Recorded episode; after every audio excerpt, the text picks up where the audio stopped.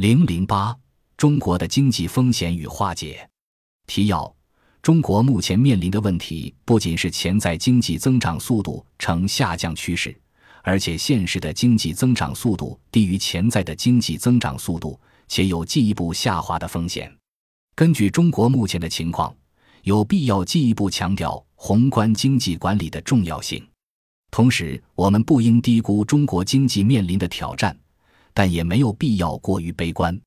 只要中国政府能够正确分析目前的政治经济形势和国际环境，有一套全面一致的政策，中国经济就应该能够实现稳定，并在未来相当长时间内维持虽然显著低于以往，但仍相对较高的增长。